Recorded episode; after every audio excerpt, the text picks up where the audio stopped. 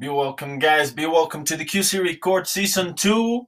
My name is Eduardo Cusi, and today we will be talking about about many things, man. Many things, many things are happening right now. Many things are changing. So I think it's time to to go to the next level and and start like playing this uh, this new anthem that is uh, technology, is computers, is making content all the time. You know, uh, this becomes uh, a little bit harder over time because you know we are we're in a time where everything is happening and yeah life has been crazy for each and every one of us.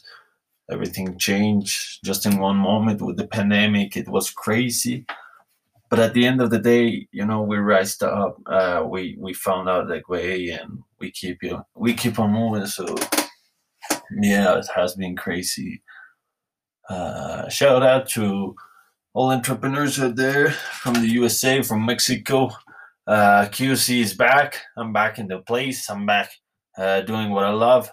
And yeah so I think that's the right context to play in. Is uh, you should do what you love, man, more than than anything else in the world. I mean, life can be a little bit hard sometimes. Life can be, uh, you know, life can change in a moment, and that's exactly why we have to approach it the way we can approach it right now. Because things that we learn from, you know, right now are working right now and if we don't apply it right now um, the time passed through and yeah you you let it go man hmm.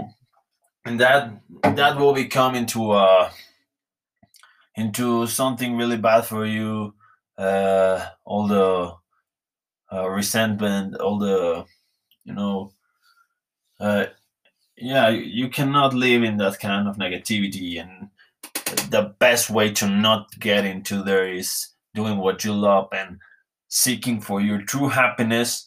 Uh, money is always going to be an issue uh, in the sense that you know you're always going to need money. So, but yes, uh, sorry, I did I said something wrong. Money is always going to be an issue. No, that's a lie. That's not true. Uh, it has not to be an issue, man. It's just something that you have to solve something that you have to you know never take for granted respect the money uh, learn how to play with the money that's a little bit of what we are working here.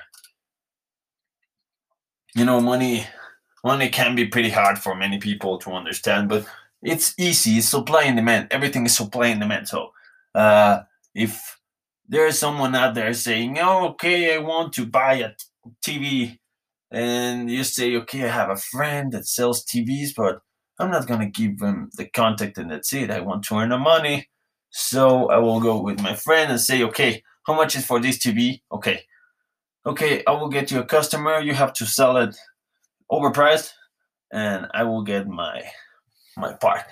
Okay, sounds good. And that's it. It's all about supply and demand. Uh, if you can do something for someone else that's the game. But with the internet and with everything that is rising upon us, is uh, it's getting a little bit easier to do all that. So for a person, normal person, to go inside internet and buy anything, it's easy. So they are not many, you know, like people in the middle of the process. Yeah. So many people that used to be people in the middle, they got out of the job. That's all they know how to do. They run out of business. But bang, they come up with an idea and say, okay, I'm gonna I'm gonna open up a page, Facebook page. What? Yeah, I'm gonna offer solutions to the to the companies and uh, get them customers. Okay, whoa, that sounds crazy. But yeah, at the end of the day, it's all about uh, supply and demand. It's all about it's all about this. It's about going with the flow and against it if that's needed. Yeah, but because at the end of the day, you have to take left and right turns and that's when the thing becomes a little bit you know a little bit different than you thought but you have to keep pushing you have to keep uh, swimming and going straight and going to your goal that's all you have to do and yeah sometimes people get creeped out. It happens to me a lot. Uh, it's like uh you know sometimes you just you just feel like this is not the moment but here is when discipline comes and and yeah you have to keep pushing. I mean sometimes you are not feeling in the mood but sometimes i think you have to break through all that stuff and break through all that shit because that's something that you put inside your mind. It's like a you know you do something like every day and and you end up thinking that that's your reality but no that's that's not the way it is.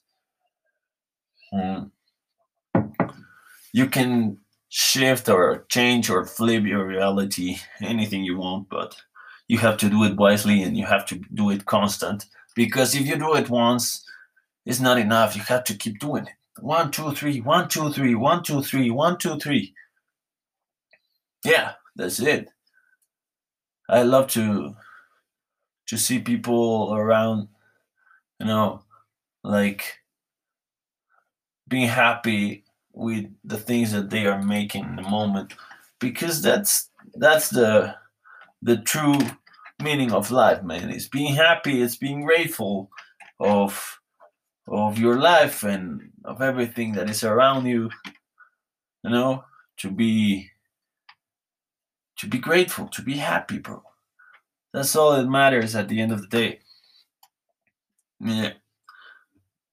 Sometimes you have to do shit that maybe it might upset you or you don't like it, but yeah, just don't stay there. That's my advice. If you really don't like it, don't stay there. Please don't stay there. If you have, if you have to walk through that process, go ahead. That's good. But don't stay there. Don't become that guy that stays doing something that he doesn't want, but you know he doesn't have the balls to quit. Man, that's that's horrible. I mean, you're just making you're just making shit out of your life. You're just doing things that you don't like to do. You're just you know playing in a in a game that you don't want to play. I don't want to play there. You know, like hey, I see that people, and that's the kind of people who goes around and trying to flex and show up, and you know, it's no man. I mean, no, it's it's all about negativity. In the no, you have to think in positivity and optimism, uh, and, and always trying to do better and always trying to make something out of it. That's it, man. I mean, there is not a lot of things will change. Nothing will change overnight. You have to keep pushing and growing and you know building everything you can imagine. That's it. There's nothing else. You can fight, you can struggle, but but yeah, life life is pretty basic, pretty simple, and with this concept, you will be able to change your life, knowing that you know there's there's plus and there's less, and you know you have to go for the plus and never for the less. You you have to, you know, you, you have to avoid less, and you have to manifest to attract more. That's the key of all this. More than uh, business strategy more than anything you can say is this bro. Bring to your life what you're seeking for and start taking out what you don't like and they don't want they will not come back i mean make sure please make sure they will not come back yeah it has been a pleasure uh, to be here with you guys. Uh, thank you very much for hearing and I hope this brings a lot of value for y'all because I know there's a lot of people struggling in their minds out there. Stop dividing. Uh, don't let uh, the corporate and the political agendas of these motherfuckers, you know, start dividing the people for races and for religion. That's what they want, man. They want to divide the people. We already know that shit. Why are we fucking falling in the same shit? They want to divide, sorry. Uh, yeah, they want to divide, and we have to stick together. We have to put empathy. We have to put, you know, good energy, good vibes up there. You know, that's all we have to do to change the world. Help, help anyone you can help. You know, always give the right hand. I know sometimes we are having a rough day, but remember, there's always someone having a rougher day than yours. So please have empathy. Please, please think in the others. And let's play this game with peace, with love, with only positive energies. And maybe, maybe, just maybe we we can build a we can build a new world. Yeah. It was QC fucking records.